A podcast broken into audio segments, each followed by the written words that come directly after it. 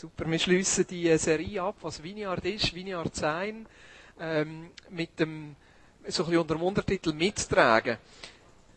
Für mich ist äh, das Thema Gemeinschaft und was Gemeinschaft bedeutet und wie Gemeinschaft funktioniert, eigentlich immer so ein bisschen das Thema, das mich bewegt. Gerade in der heutigen Zeit. Also wie ist es möglich, dass Menschen zusammenkommen und miteinander Gemeinschaft bilden, die funktioniert, äh, gerade in der heutigen Zeit, wo es vielen Menschen um, um sich selber geht, wo, äh, wo sehr viel eigene Bedürfnisse im Vordergrund steht, wie ist das überhaupt möglich, ähm, dass wir da miteinander etwas zustande bringen? Ja, wie ist es möglich, miteinander in der heutigen Zeit Kirche zu sein, wo Christus zentriert ist, ähm, wo offen ist, wo Menschen können einfach dazukommen und wo auf die andere Seite nicht einschränkend ist? Wie ist das möglich? Also das ist für mich immer wieder ein, ein Grundthema. Und wie machen wir das schlussendlich in der Vineyard Aarau? Wie ist es möglich mit einer Gemeinschaft? Und mittlerweile sind Handgelenk mal Pi, geschätzt etwa 250 Erwachsene, Kinder, Jugendliche, Eritreer, Schweizer, Italiener, Deutsche, was auch immer, wo da miteinander zusammenkommen. Wie ist es möglich, dass das zusammenbleibt und nicht auseinandergeht und gleichzeitig, dass es nicht einschränkt? Wie können wir das miteinander machen? Und wie können wir das leiten? Wie können wir Impulse hineingeben und gleichzeitig die Freiheit geben, wo irgendwo richtig ist, dass jeder selber für sich auf Christus kann fokussiert sein Und dann abgebrochen auf mich selber, was bedeutet das für mich und für uns als Familie? Wo ist mein Platz? Wo kann ich mittragen? Ich jetzt als Angestellte, viel eher noch, wo mache ich nicht, damit andere können? Weil meine schrecklichste Vorstellung ist, dass wir eine Gemeinschaft sind von ein paar wenigen, die etwas geben und ein paar vielen, die etwas nehmen. Das finde ich eine schreckliche Vorstellung. Und gleichzeitig merke ich, dass eigentlich so der Grundtypus von diesen Gemeinschaften, die wir haben, immer so ein bisschen so aufgebaut ist. Ja, der Pareto hat einmal die 20-80-Regeln aufgestellt und ich würde sagen, so, der Grundtypus in vielen Gemeinschaften ist, 20% der Leute machen etwas, 80% der Leute sind einfach ein bisschen dabei. Jetzt, jeder ist irgendwo von uns irgendwo einmal neu mit dabei. Also ihr seid jetzt einfach dabei und hört mir zu. Ist noch schön, oder? Also ich hoffe, ihr hört zu.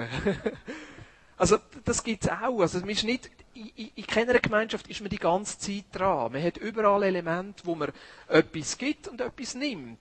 Ich meine, ist Ehe ja auch so. Ja, man ist miteinander unterwegs, man trägt, man ist füreinander da, ist in einer Familie so, ist in jeder Gemeinschaft so und gleich es gibt einen Grundtypus von, von Mittragen, den ich mir einfach wünsche für uns. Und ich glaube, dass wir viel von dem irgendwo schon erleben. Also ich genieße es extrem, Teil zu sein von dieser Weggemeinschaft, von dieser geistlichen Familie Vineyard Aarau, wo es miteinander im Vordergrund steht und nicht in dem Sinne ausgerichtet ist auf ein paar wenige. Äh, und die dürfen zwar sagen, und wo es durchgeht, aber müssen darum auch machen, dass es dann passiert. Also, das wäre eine schreckliche Vorstellung. Aber vielleicht beschäftigt dich die Frage auch. Wo gehöre ich dazu? Was bedeutet es für dich schlussendlich, Teil zu sein von der Vineyard Aarau? Was könnte es für dich bedeuten, mitzutragen? Ich denke, der eine oder andere von uns wird sich die Frage auch immer wieder stellen, ja, wo ist mein Platz? Wo kann ich etwas dazu beitragen? Wo ist es richtig, auch nichts beizutragen? Gerade wenn man vielleicht durch eine Zeit durchgeht, die vielleicht ein bisschen herausfordernd ist oder ein bisschen schwierig ist, wo nehme ich mich einmal zurück? Wo lasse ich mich bewusst nicht unter Druck bringen? Ich müsste jetzt etwas machen, damit ich dazugehöre sondern wo bin ich einfach einmal gesund, einfach dabei und auf die andere Seite gleich wieder, ja, wo ruft mich Jesus rein? Und da stellt sich für mich natürlich die Frage, wie hat Jesus das gemacht? Wie hat Jesus das zustande gebracht? Und ich glaube, dass er in vielen Punkten so ein bisschen im gleichen Spannungsfeld gestanden ist. Die Mischung zu finden zwischen, wir sind miteinander unterwegs mit den Jüngern und gleichzeitig auch die Freiheit zu geben. Mir kommt die Geschichte in wo, wo Jesus über das Blut und das Fleisch redet. Und nachher sagt, wenn ihr nicht mein Fleisch trinkt, mein Fleisch esset, mein Blut trinkt, dann habt ihr nicht Teil an mir. Und alle gehen. Und dann sagt er zu seinen Jüngern, ja, wenn ihr auch gehen. Also die Freiheit irgendwo, wo, wo bei Jesus immer wieder ist, die Eigenkompetenz, die Eigenentscheidung, wo ich selber, wo du selber kannst definieren, in welcher Form gehöre ich dazu. Und auf die andere Seite gleich die Verpflichtung, sich wirklich reinzugehen und zu sagen, ja, wir sind miteinander unterwegs. Gerade wirklich auch, weil wir in einer Zeit innen sind, die sehr unverbindlich ist. Wir sind in einer Zeit, wo sehr, was ist so der Durchschnitt von Jobwechseln? Ein Kollege von mir, der, der macht das wahnsinnig geschickt, der wechselt etwa alle bis drei, bis, alle drei bis vier Jahre den Job, weil dann hat man statistisch gesehen die höchsten Karrierechancen. Weil immer wenn du den Job wechselst, kannst du normalerweise ein bisschen höher oben einsteigen. Ja? Also, vielleicht ein Gratis-Tipp gerade für irgendjemanden. wenn du Karriere machen willst, musst du ab und zu ein bisschen, aber das ist so die Zeit, wo wir drinnen sind. Ja?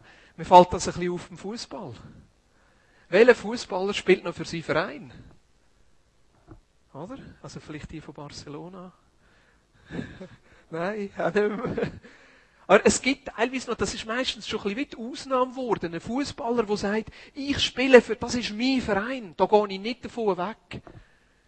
Viele spielen noch fürs Geld und für das Prestige und es wird alles irgendwo ein bisschen unverbindlich und in dieser Zeit leben wir Und mir denkt, bei Jesus ist es irgendwo immer so ein bisschen das Miteinander gewesen. Die Freiheit, sich selber können zu definieren, die Einladung, wo Jesus immer wieder ausspricht und sagt, es ist eine Einladung, komm mit und gleichzeitig auch gibt die verbindlich hinein.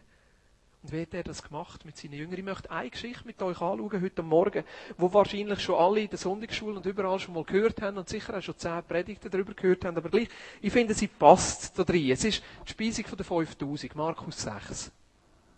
Da heißt es ab Vers 34, als Jesus aus dem Boot stieg und die vielen Menschen sah, ergriff ihn tiefes Mitgefühl, denn sie waren wie Schafe, die keine Hirten haben. Keinen Hirten haben. Er nahm sich darum viel Zeit, sie zu lehren. Es wurde spät und seine Jünger kamen zu ihm und sagten, wir sind hier an einem einsamen Ort und es ist schon spät. Schick die Leute fort, dann können sie in die umliegenden Gehöfte und Dörfer gehen und sich etwas zu essen kaufen. Jesus erwiderte, Gebt doch ihr ihnen zu essen. Da sagten zu ihm, das würde ja bedeuten, dass wir für 200 Denare Brot kaufen müssten, damit wir, alle zu, damit wir allen zu essen geben können. Wie viele Brote habt ihr? fragte er zurück. Geht und seht nach. Sie taten es, kamen wieder zu ihm und sagten, fünf und außerdem zwei Fische. Da wies Jesus die Jünger an, dafür zu sorgen, dass die Leute sich alle gruppenweise ins Gras setzten. Als sie sich in Gruppen zu hundert und zu fünfzig gelagert hatten, nahm Jesus die fünf Brote und die zwei Fische, blickte zum Himmel auf und dankte Gott dafür. Dann brach er die Brote in Stücke und gab sie seinen Jüngern, damit diese sie an die Menge verteilten. Auch die zwei Fische ließ er unter alle verteilen. Und alle aßen und wurden satt. Am Schluss sammelte man auf, was von den Broten und Fischen übrig geblieben war, zwölf Körbe voll. Die Zahl der Männer, die von den Broten gegessen hatten, belief sich auf 5000. Das sind nur Männer gewesen, hast du gemerkt? Frauen haben es einfach nicht zählt, das ist noch gemein. Wo sehen wir Jesus in dieser Geschichte? Ganz am Anfang heißt es, Markus 6, Vers 34, als Jesus aus dem Boot stieg und die vielen Menschen sah, ergriff ihn tiefes Mitgefühl, denn sie waren wie Schafe, die keinen Hirten haben. Er nahm sich darum viel Zeit, sie zu lehren. Die Geschichte fängt bei Jesus an. Und das ist mir ganz, ganz wichtig, dass wir immer wieder sehen, Jesus ist der Chef der Gemeinde. Es ist seine Gemeinde. Die Kirche gehört Jesus. Unsere Gemeinschaft gehört schlussendlich Jesus. Sie gehört nicht einem Leiter, sie gehört nicht in einem Leitungsteam, sie gehört nicht irgendjemandem von uns, sondern es ist Jesus. Jesus ist der Grund, dass wir zusammen sind. Er ist der Grund, dass wir uns miteinander hier zusammen formieren und miteinander einen Auftrag haben und weitergehen. Es geht um den Jesus. Und jeder von uns bezieht sich in erster Linie auf den Jesus. Wir beziehen uns nicht auf einen Namen, auf eine Organisation, auf ein Programm, sondern wir beziehen uns auf den Jesus. Und was heißt von dem Jesus?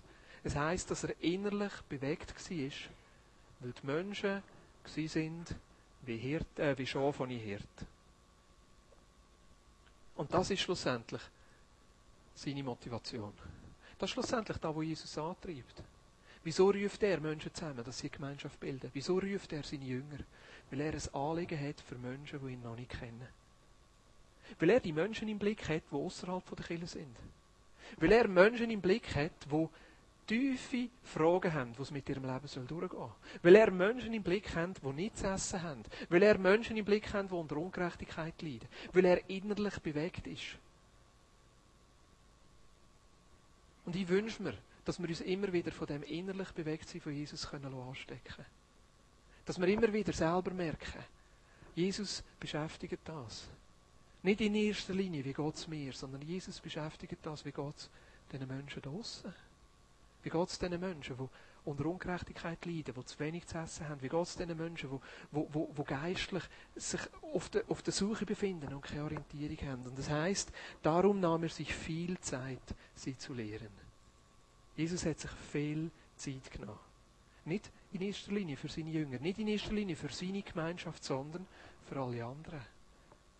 Und mir, mir gibt es einen Anstoß, immer wieder darüber nachzudenken, wie viel Zeit ist es richtig, dass wir für uns brauchen und wie viel Zeit sollen wir zur Verfügung stellen für uns, die Gesellschaft, außerhalb und für die Menschen, die ihn noch nicht kennen. Was fällt bei dem an? Gemeinschaft ist nie Selbstzweck. Und dann sehen wir die Jünger. Wie verhalten sich die Jünger in dem Innen? Markus 6, Vers 35, da heißt es, es wurde spät und seine Jünger kamen zu ihm und sagten, wir sind hier an einem einsamen Ort und es ist schon spät. Schick die Leute fort. Dann können sie in die umliegenden Gehöfte und Dörfer gehen und sich etwas zu essen kaufen. Jesus erwiderte, gebt doch ihr ihnen zu essen. Da sagten zu ihm, das würde ja bedeuten, dass wir für 200 Denare Brot kaufen müssten, damit wir allen zu essen geben können. Wie viele Brote habt ihr? fragte er zurück. Geht und seht nach. Sie taten es, kamen wieder zu ihm und sagten, fünf und außerdem zwei Fische. Da wies Jesus die Jünger an, dafür zu sorgen, dass sich die Leute, dass die Leute sich alle gruppenweise ins Gras setzten. Was ist zuerst passiert? Die Jünger sind gekommen und haben gesagt, Jesus, hast du nicht gemerkt? Du in Israel ist bei dem Fall um sechs Uhr Nacht. Du hast überzogen, es ist halb sieben. Hast du nicht gemerkt, Jesus, die Leute haben Hunger. Also, Vielleicht haben sie mir etwas projiziert und haben gesagt, du, ich habe Hunger. Hey, Jesus, also, langsam komm jetzt. Mach fertig. Es ist genug. Eigentlich ist es doch gleich, ja, die Leute, weißt die gehören ja eigentlich nicht so zu unserer Gruppe dazu. Und schließlich sind sie ja ein selber schuld. Ich meine, wir haben hier vorausgedacht. Wir haben hier fünf Brot und zwei Fisch mitgenommen. Das ist unser Nacht. Aber da, die Gruppe, weißt du, die sind selber schuld. Die sollen selber für sich schauen. Jesus, komm, schick sie weg. Jeder ist verantwortlich für sein eigenes Leben. Komm, schick sie weg, die sollen selber für sich schauen. Denken wir manchmal auch so? Ich glaube schon. Die Jünger starten mit dem Grundsatz, es geht um mehr, um mehr, um mehr und um meine Bedürfnisse und jeder andere soll selber für sich schauen. Und manchmal erlebe ich das in den Kirchen auch wo die sich darum dreht, was sind unsere eigenen Bedürfnisse. Wir brauchen einen guten Kinderdienst, wir brauchen eine gute Jugendarbeit, wir brauchen eine gute Teeniearbeit, wir brauchen einen besseren Prediger, weil der erzählt damals nicht so gute Sachen. Das Lobpreisteam, ja, das könnte auch noch ein besser sein und eine gute Technikanlage und der, der Raum, der ist auch nicht so gut, weißt und dann muss man die Stegen ab und das und so, könnte man da nicht ein besser. Und dann, ja, wir bräuchten noch ein mehr Gottesdienste, weißt weil Gottesdienste sind wirklich wichtig und dann schaffe ich ein unregelmäßig und dann weiss ich nicht immer, wenn ich kommen kann. Und sowieso, also das Ganze müsste noch ein besser sein und noch ein besser sein, weil weißt ich komme irgendwie ein bisschen zu kurz. Sorry, so funktioniert Kille nicht. Und da möchte ich relativ klar immer wieder sagen, wir als Vinyardara haben uns entschieden, dass wir nicht ein Killer sind, der die Bedürfnisse von irgendjemandem muss stellen muss. Sondern wir sind Menschen, die miteinander unterwegs sind mit einem Auftrag. Aber die Jünger fangen hier an. Sie fangen hier an und sie sagen, Jesus, schick sie doch weg. Hauptsache uns geht es gut. Und weißt du, was sagt Jesus? Hey, gebt ihr ihnen zu essen? Was meint ihr eigentlich? Gebt ihr ihnen zu essen? Für das sind ihr da. Für das habe ich euch reingerufen, Menschenfischer zu sein. Gebt ihr ihnen zu essen. Und da finde ich es so schön bei Jesus. Er macht den Auftrag. Ah, Entschuldigung. Er macht den Auftrag. Ja, das erkläre ich dir nachher. Er macht den Auftrag. Er macht den Auftrag. Er macht den Auftrag mit uns. Jesus will es nicht allein machen. Gebt ihr ihnen zu essen heisst schlussendlich, heisst schlussendlich, dass wir Teil werden von dem, was er tun will. Jesus braucht seine Gemeinde. Er sagt, ihr als Gemeinde seid mir lieb. Nicht nur mehr als Vinyadara, sondern jede Kille, jede Kille ist ein Teil von seinem Lieb, wo Christus sichtbar macht in dieser Welt. Er sagt, gebt ihr ihnen zu essen. Er nimmt uns innen in seinen Auftrag. Und ich glaube, dass Kille die Antwort für die Welt ist. Nicht die Institution, sondern Menschen und Gemeinschaften, die sich auf den Christus fokussieren und mit dem Christus im Auftrag stehen. Und was ist die Antwort der Jünger? Jesus, komm, das lenkt doch nicht. Hey, wir haben letztens in unser Geldding hineingeschaut und das sind also nur 50 Franken drin gewesen. Aber hey, wenn wir hier für alle müssen zu essen kaufen, Jesus, also komm, müssen wir einen kleinen Kredit aufnehmen. 200 Dinar, hey, das lenkt jetzt nie her. Und merkst, sie reden hier im Konjunktiv. So viel wird das kosten. Geht's eigentlich noch? Und was sagt Jesus? Sagt, geht doch mal schauen, wie viel er hat. Geht doch mal schauen, wie viel er hat. Und was Jesus macht, ist, dass er seine Jünger abholt, dort wo sie sind, und er nimmt sie rein, nimmt sie rein, und sie werden zu Mitträger. Sie werden zu Mitarbeiter. Und was bedeutet das? Das Erste, was es bedeutet, ist, dass die Jünger sich auf Jesus eingeladen haben. Sie sind parat sich auf den Jesus einzulassen, auf seine Botschaft einzulassen und sich immer wieder neu zu überlegen, Jesus, was willst du? Und ich glaube, dass das so wie das erste Merkmal von einer christuszentrierten Gemeinschaft sein sollte. Sich einfach immer wieder auf Jesus einlassen. Und sagen, Jesus, was ist dran? Was ist dran im Moment? Was bedeutet dein Leben und deine Botschaft für uns heute? Wie können wir das, was du sagst und das, was du lebst, in unserer Gesellschaft sichtbar machen? Was ist dran? Was ist richtig? Und das ist natürlich eine Aufgabe der Leitung, aber ich glaube, es ist eine Aufgabe von uns allen.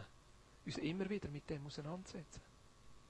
Ich glaube, es ist eine Aufgabe, eine Frage, die wir uns alle in, verschiedensten Formen immer wieder stellen dürfen. Jesus, was ist dran im Moment? Wo bist du dran? Und wo lädst uns du ein, Teil von dem zu sein, was du schon tust? Das Zweite, was die Jünger machen, ist, dass sie sich aufeinander einlösen. Ich glaube, die Jünger haben einfach verstehen, dass es nicht um ihre Berufung und ihr Ding geht, sondern dass jeder einzelne von ihnen einen Teil hat und dass sie es miteinander machen. Sie haben sich aufeinander eingeladen. Und ich glaube, dass das für die nicht ganz einfach war. Ich meine, da war ein Levi, ein Zöllner, der vor alle anderen bestohlen hat und mit den Römern kollaboriert hat. Dann hat es äh, einen, einen Freiheitskämpfer, den Judas, dabei gehabt. Und der Petrus hat damals sein Schwert auf der Seite gehabt. Und ich meine, das sind unterschiedliche Typen gewesen. Unterschiedliche Menschen gewesen. Und sie sind gleich parat sich aufeinander einzulassen. Die haben gestritten miteinander und gleichzeitig haben sie den Weg wieder miteinander gefunden. Und das ist da, wo ich, wo ich häufig so bedauere. In Gruppen und in Gemeinschaften. Dass wenn Konflikte auskommen und aufkommen, dass man relativ schnell den Battle herrührt und nicht probiert, miteinander eine gemeinsame Lösung zu finden. Es gibt Momente, wo es richtig ist, dass man sagt, es geht nicht mehr. Das gibt es. Auch im Neuen Testament sehen wir, wie, wie sich Menschen getrennt haben. Ja, der Paulus und der Barnabas sind getrennte Wege gegangen. Ich glaube, am Schluss haben sie sich wieder versöhnt, weil der Reisebegleiter, wo sie Krach haben, darum, der Johannes Markus, ist am Schluss selber wieder ein Reisebegleiter von Petrus und von Paulus geworden. Er hat noch das Markus-Evangelium geschrieben.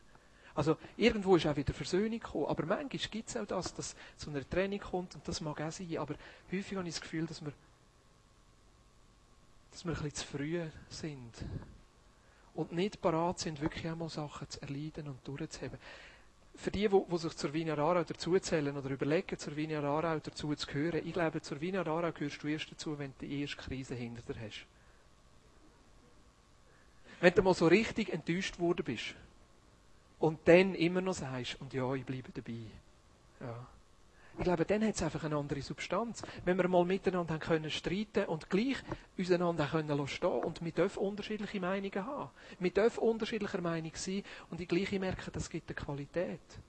Ich meine, wo, wo, wo da die ganze, die ganze Diskussion war, wie machen wir Gottesdienste? Wir haben Gottesdienste von Sonntag auf Samstag geschoben ähm, nicht ganz glücklich und nicht ganz gut vorbereitet und es hat recht viele Diskussionen gegeben und es hat eine Gruppe gegeben, die gesagt haben, dass so kann man das nicht machen und da sind andere Themen aufgekommen. Ich meine, das war das Potenzial gewesen, dass da zu einem grossen Krach und zu einer Spaltung kommt. Und was haben wir gemacht? Wir sind zusammengehockt und haben die einzelnen Themen ausdiskutiert. Und aus dem aus ist ein wunderbarer Prozess gekommen, weil wir gemerkt haben, wir müssen stärker definieren, wer sind wir und was wollen wir. Und niemand aus dieser Gruppe wo am Anfang gesagt hat, hey, das sehen wir so nicht, hat müssen gehen. Ja, es sind zwischendurch andere Leute gegangen, wegen anderen Themen. Das gibt es und das mag manchmal richtig sein und auf der anderen Seite gleich. Ich merke, das baut eine Qualität in uns als Gemeinschaft. Wenn wir versuchen, miteinander Lösungen zu finden. Sind wir noch da? Ist schon so, oder? Ist nicht so?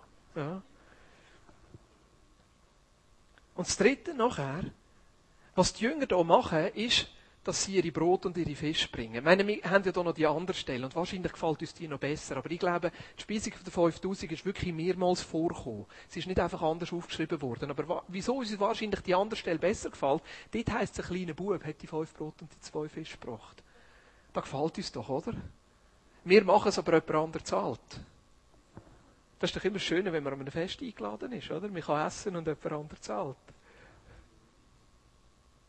Aber da, schaut, was Jesus sagt. Jesus sagt, geht und schaut, wie viel als ihr habt. Und die Jünger bringen ihre Sachen mit. Und das finde ich noch interessant. Die Jünger haben ihr Nachtessen müssen opfern. Alles, was sie hatten, haben sie dem Jesus zur Verfügung gestellt. Sie haben es hineingegeben in die Gemeinschaft. Alles, was sie hatten, haben sie hineingegeben und gesagt, Jesus, mach du etwas damit. Wie finanziert sich eine Gemeinschaft? Warten wir auf einen Scheck vom Himmel? Warten wir darauf, bis endlich ähm, der Kanton Aargau sieht, dass wir so gute Arbeit machen, dass sie unseren Teil der Steuern geben? Wäre schön. Wäre schön. Wir als Familie sind überzeugt, dass schlussendlich dort, wo wir gesagt haben, Jesus, du sollst der Chef von unserem Leben sein, 100% von dem, was wir haben, in Jesus gehört. Und dass sich wie etwas ändert. In dem Moment, wo ich mein Leben Jesus gegeben habe, bin ich nicht mehr der Besitzer. Ich bin nicht mehr der Besitzer von meinem Leben, ich bin nicht mehr der Besitzer von meiner Zeit, ich bin nicht mehr der Besitzer von meinem Geld, ich bin nicht mehr der Besitzer von irgendetwas, was ich habe, sondern ich bin der Verwalter. Und das ist ein Unterschied. Es gibt auch eine gewisse Freiheit. Verwalter heisst, dass ich die Sachen so brauche, wie es der Besitzer gerne will. Wer ist der Besitzer? Jesus. Also dort, wo ich gesagt habe, Jesus, du sollst der Chef von meinem Leben sein, habe ich nicht nur gemeint, irgendwo, ja, ja, dort, wo es mir gerade gut geht, sondern es ist immer wieder eine Herausforderung, Jesus der Chef von meinem ganzen Leben zu sein. Das schließt Kraft, Zeit, Geld, Besitz, Zukunft, Pläne, Visionen, Hoffnungen, es schließt irgendwo alles ein.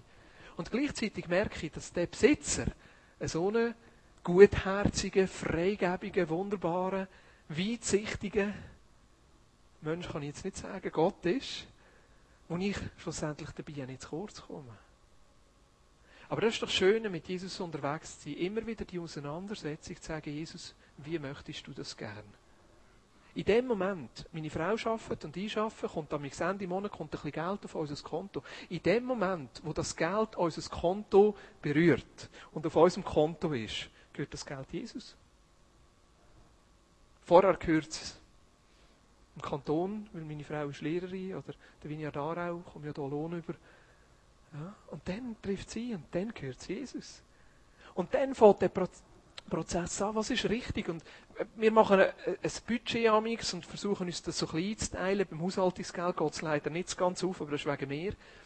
Meistens ist äh, am Ende vom Geld noch relativ viele Monate übrig und das ist ein bisschen blöd. Aber es ist immer wieder eine Auseinandersetzung. Jesus, wie, wie übernehmen wir Verantwortung? Und schlussendlich gehört alles ihm. Aber das Schöne ist, dass er bei 10% aus unserer Sicht schon gesagt hat, was wir damit machen sollen. Jetzt mehr als Familie, die ersten 10%, die reinkommen, gehen wir wieder zurück in die Lokalkirche. Wir sind davon überzeugt, dass die ersten 10%, dass die Bibel da schon relativ klar redet. Wir sehen das im Alten Testament. Der, Melchi, der Melchisedek hat vom Abraham den Zehnte empfangen. Das ist wie ein Prinzip, das von Anfang an irgendwo in der Bibel verankert ist, dass man die ersten 10% wieder zurückgibt. Im, im der Tempel sind die Leviten sind finanziert gewesen. Die Leute, die im Tempel geschafft haben, sind finanziert gewesen von den, den ersten 10%, die die Leute verdient haben. Da sind die gekommen mit den 10% Hühner mit dem 10% Korn, mit dem 10% Öl und haben das reingegeben in den Tempel und damit haben sie den Tempel finanziert. Nachher am Ende vom Alten Testament, der Malachi, der ist irgendwie, ich weiss auch nicht, ein bisschen ganz krass drauf gewesen. Er hat gesagt, hey, wenn ihr den Zehnte nicht gebt ins Kornhaus, dort, wo ihr dazugehört, dann bestellt ihr Gott. Das ist eine Stelle, wo leider auch relativ viel missbraucht wird. Ihr müsst mir geben. Das meine ich gar nicht. Aber ich will nur aufzeigen, ich glaube, dass das ein biblisches Prinzip ist. Im Neuen Testament nimmt Jesus das auf und er sagt, hey, wenn ihr nicht, wenn ihr nicht besser sind als Pharisäer und klarer sind in diesen Sachen und er bezieht sich dort auf den Zehnte, dass sie den Zehnte, sogar den Kümmel und den Pfeffermünz, wo sie im Garten wachsen, dass sie den sogar verzehnten. Und er sagt, wenn ihr als Jünger nicht, nicht klarer sind und besser sind in so Sachen, weil es eben von Herzen kommt und nicht aus Gesetz raus, ja, dann fehlt doch etwas. Also ich, aus meiner Sicht bestätigt Jesus das Prinzip. Also schlussendlich, wisst ihr, die Lehre vom Zehnten ist ein bisschen gefährlich. Weil es kann dazu führen, dass wir sagen, gut, die ersten 10% gehören Gott und die restlichen 90% gehören Jesus, äh, gehören mir. Ja. Damit den Rest, da kann ich machen, was ich will und die ersten, ja, ja gut, okay. Ja. Aber grundsätzlich glaube ich, dass, dass alles, was ich habe und alles, was ich bin, die 100% die gehören ihm. Und er darf sagen, wie, wo, was. Aber was wir gelebt haben, von Anfang an als Familie und was wir weiter werden leben, ist einfach die ersten 10% die wir rein.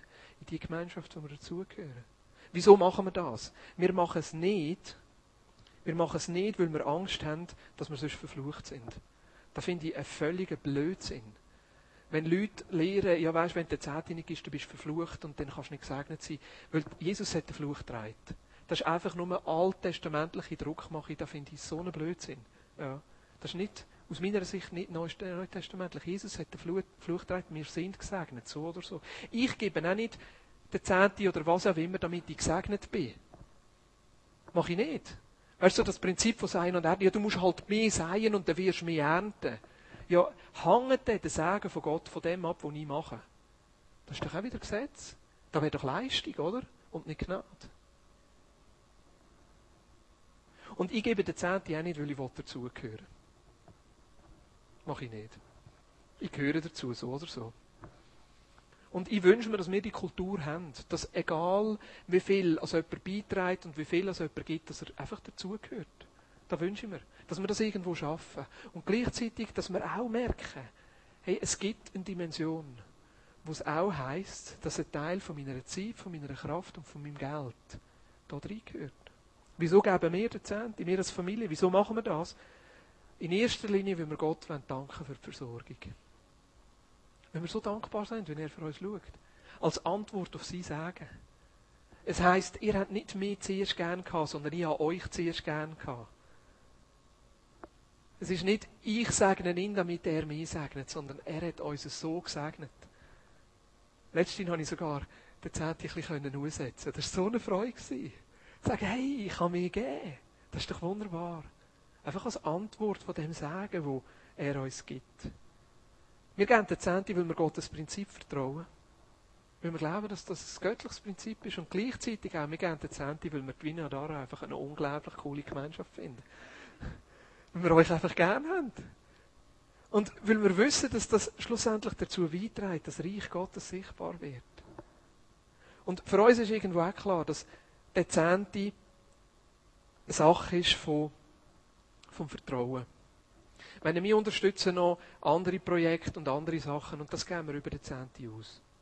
Weil was wir sehen im Neuen Testament ist, dass Menschen gekommen sind und ihr Geld zur Füße den Aposteln gelegt haben.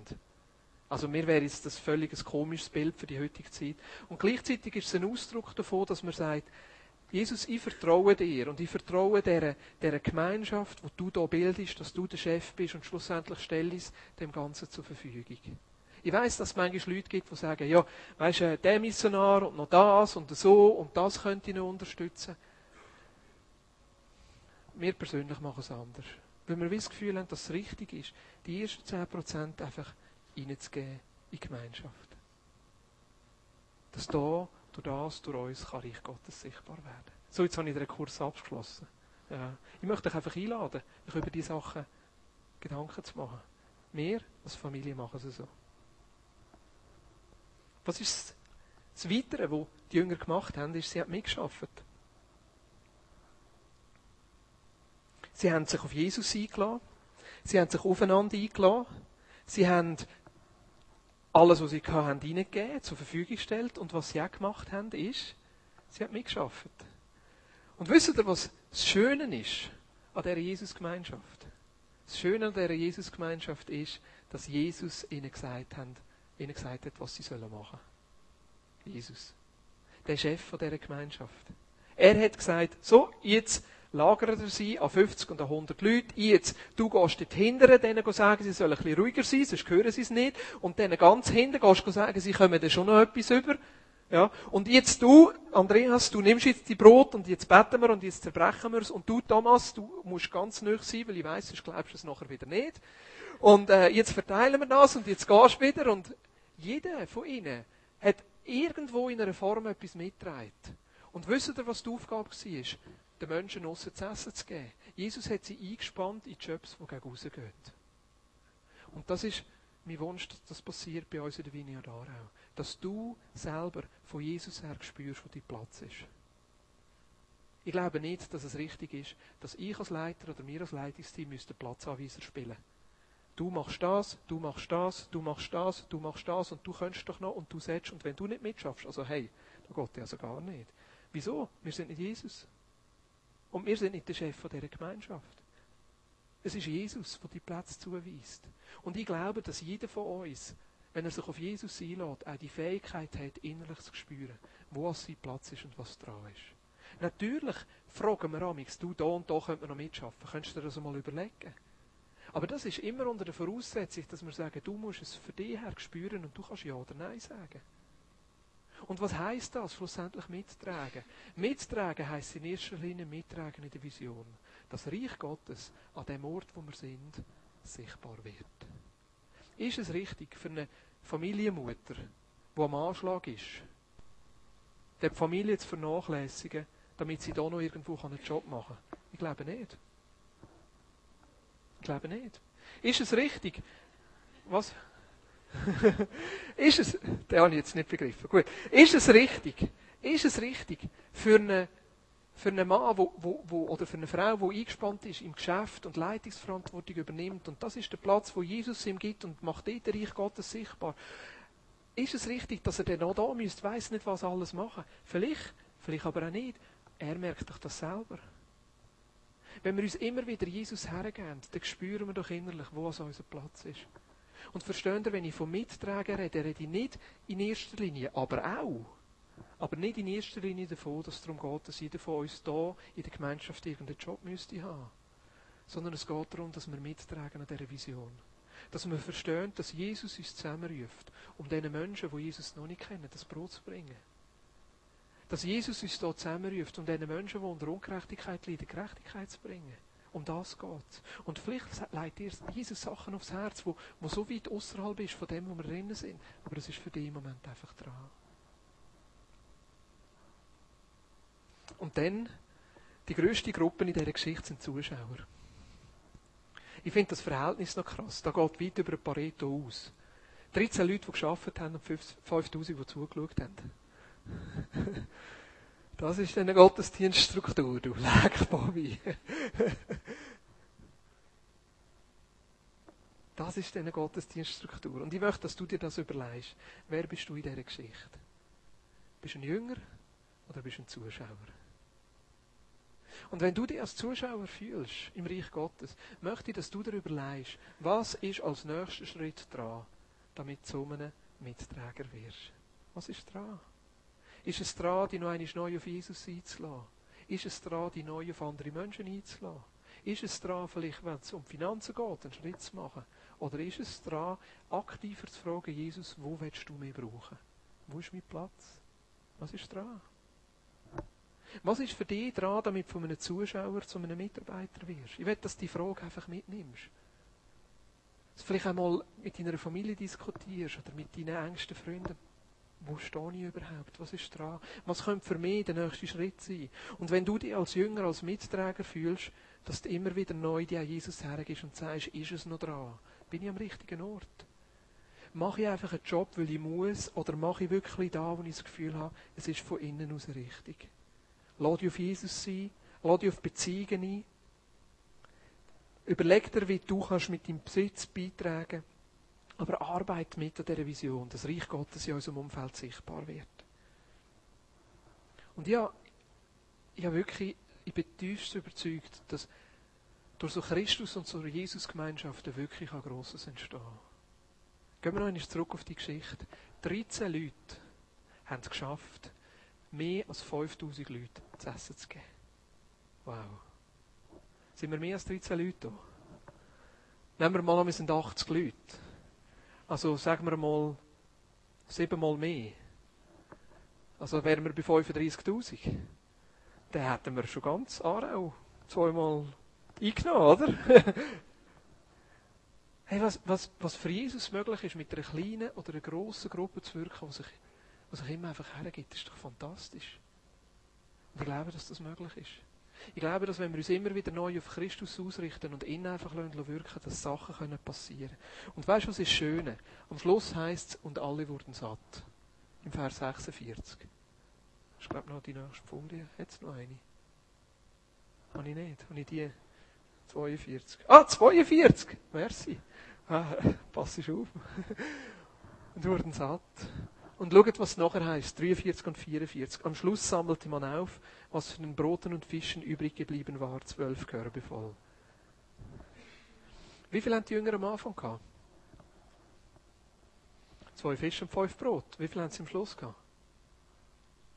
Zwölf Körbe. Was willst du lieber?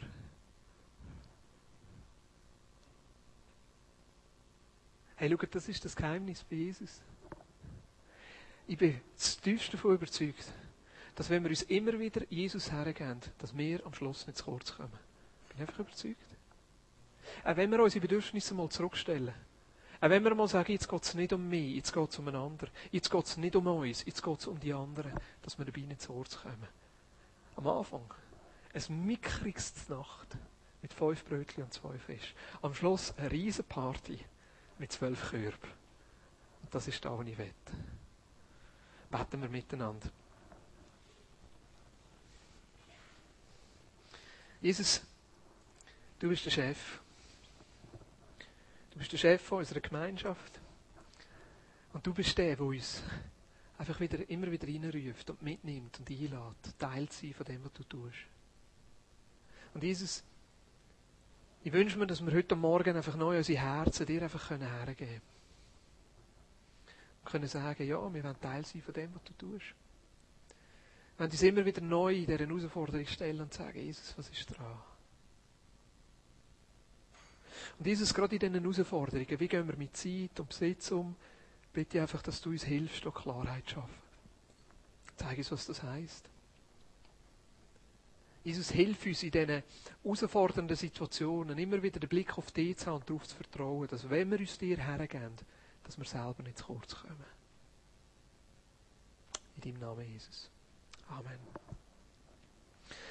Wir haben im letzten halben Jahr, also eigentlich schon darüber aus, aber einen relativ intensiven Prozess gemacht im Leitungsteam, wo wir uns überlegt haben, wie, was bedeutet das für Gemeinschaft? Was bedeutet das für die Leitung? Wenn wir sagen, dass wir eine Gemeinschaft sind, die miteinander unterwegs ist, wie können wir das leiten? Es braucht Leitung. Und gleichzeitig muss die Leitung auch ausgerichtet sein auf das Leben, wo wir drinnen stehen. Und wir haben äh, in den letzten vier Wochen zwei Öben gehabt, zwei Insights, wo wir vorgestellt haben, was unser Vorschlag ist und uns den Montag noch einmal getroffen und darüber abgestimmt, ob das so richtig ist und gleichzeitig auch die Menschen, wo wir das Gefühl haben, dass, sie, dass Gott sie rufen will, für, für das eine Team, das Gemeinschaftsleitungsteam, haben wir gewählt. Ja.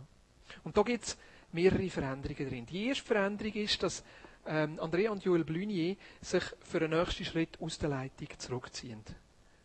Sie sind seit Anfang an dabei, sie haben die Gemeinschaft wirklich mitgetragen. Ja, so wie wir das vorher gehört haben. Sie haben gerade in schwierigen Zeiten sind sie hergestanden, haben ihren Kopf hergehauen. In schwierigen Zeiten haben sie gesagt, mal, es muss weitergehen. Also ich bin zutiefst überzeugt, ja, dass sie einen grossen Anteil daran haben, dass wir heute Morgen hier zusammen sein können. Ja. Und gleichzeitig kommt wie jetzt auch für Sie eine neue Phase. Und ich freue mich eigentlich auch für, für, für die Phase, wo ihr jetzt reinkommt. Noch einmal neu einfach merken, jetzt kommt etwas Neues. Ja. Ein neuer Platz, etwas Neues ist dran. Also sie gehen weder ganz aus der Leitung raus, sie haben weiter, also Joel weiter äh, den Bereich Worship, den er verantwortet. Sie gehen auch nicht aus der Gemeinde raus, gar nicht. Es ist wirklich ein, Schon ein intensiver, kann man sagen, oder? Ein intensiver Prozess, aber gleichzeitig auch ein gesunder Prozess, dass wir miteinander zu dieser Entscheidung gekommen sind. Jetzt, ich möchte nicht alles wiederholen, wir haben sie am Inside schon verabschiedet, verdankt und alles und so, aber gleich möchte ich das in dieser Form hier auch noch einmal sagen. Einfach, wie dankbar dass wir sind. Ja. Für euch als Menschen, für euch ein Hineingeben, für euch ein Mittragen. Ja, merci vielmals. Gleichzeitig haben wir, äh, Menschen, die sich jetzt neu für die neue Phase zur Verfügung stellen. Und ich möchte bitten, dass ihr vorkommt. Das ist Christoph und Kathi Rüeg. Ähm, David und Ricarda Zimmerli. Ich weiß nicht, ist Ricarda noch bei den Kindern, oder? Ah, die gar nicht gesehen, Ricarda. Kommt doch auch führen. Der Anke. Und, äh, Matthias und Damaris Bär und ich. Also wir drei sind wieder dabei. Und äh, Ricarda, äh, Anke, David, Christoph und Kathi sind gewählt, also wir alle sind gewählt, jetzt für die nächsten drei Jahre, wobei für sie, die neu dazukommen, ist es zuerst einmal so ein Noviziat, ein Probejahr, wo wir in dem laufenden Jahr gegenseitig merken, funktioniert das, funktioniert das nicht. Und ähm, ja, ich möchte euch sie vorstellen, ähm, als neues Gemeinschaftsleitungsteam. Wir sind in dem sind die, die die Schlussverantwortung tragen, aber gleichzeitig sind wir nur ein Teil von der Leitung. Es gibt noch ein Bereichsleiterteam, da werden wir später noch drauf kommen, noch ein Clusterleiterteam, wo wir miteinander die Leitung von der Gemeinschaft hat. Und gleichzeitig fangen wir jetzt an und das Bereichsleiterteam startet dann im November. Und wir möchten einfach für euch beten, offiziell einsetzen. Der Paulus schreibt noch immer, leg niemandem die Hand vorschnell auf. Ja, und das machen wir nicht. Es war ein längerer Prüfungsprozess, gewesen, wo wir uns intensiv mit dem auseinandergesetzt haben, sie sich auch mit dem auseinandergesetzt haben und selber gespürt haben, doch, das ist für sie dran. Und gleichzeitig ist es auch richtig, dass wir offiziell zu machen. Dass Gottes Segen kommt, dass die Anerkennung da ist und ich weiß schlussendlich, dass ihr hinter ihnen steht. Ja. Weil sie sind gewählt von euch. Ja. Und ich möchte es so machen, dass wir zuerst kurz für sie beten und dass ihr nachher dem Ausdruck gebt und für sie betet. Vielleicht kommen in dieser Zeit Bibelwort oder Ermutigungen oder Bilder. Da dürft ihr die ihnen nach dem Gottesdienst geben. Und gleichzeitig möchte ich, dass wir vielleicht an den Tischli einfach kurz schnell für die Menschen beten ja, und sie so miteinander einfach für ihre Aufgabe segnen. Können wir das so machen? Ist gut.